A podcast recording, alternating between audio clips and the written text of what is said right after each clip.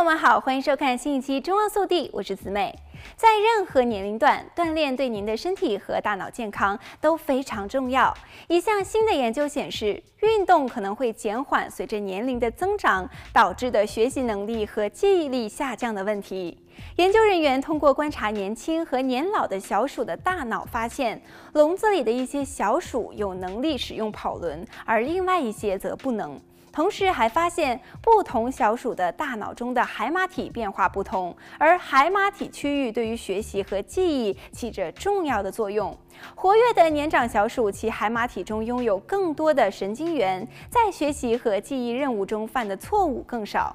研究小组将活跃的小鼠血浆注射到活动较少的小鼠体内后，发现接受血浆后的不活跃小鼠的神经元、学习能力和记忆力都呈现增加的趋势。研究人员认为，大脑获得的这些益处与一种叫做 GPLD1 的蛋白质有关，因为当注射这种蛋白质的基因给老年小鼠时，老年小鼠在记忆任务上的表现与活跃小鼠相似，并且脑中生长出更多的神经元。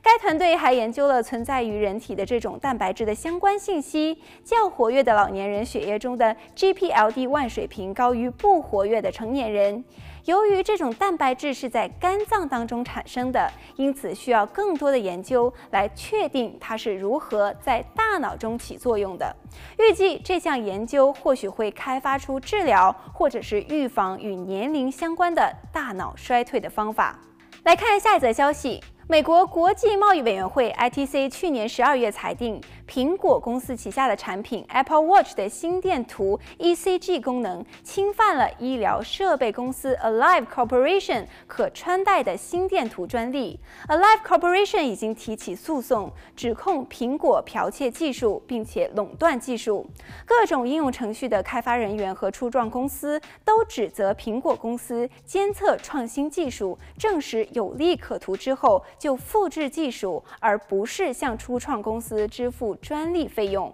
不过，苹果公司在给国会的声明当中表示，二零二二年十二月，应苹果公司的请求，专利审判和上诉委员会裁定 Alive Corporation 的专利无效。好了，本期节目到这里就结束了，我们下期再见。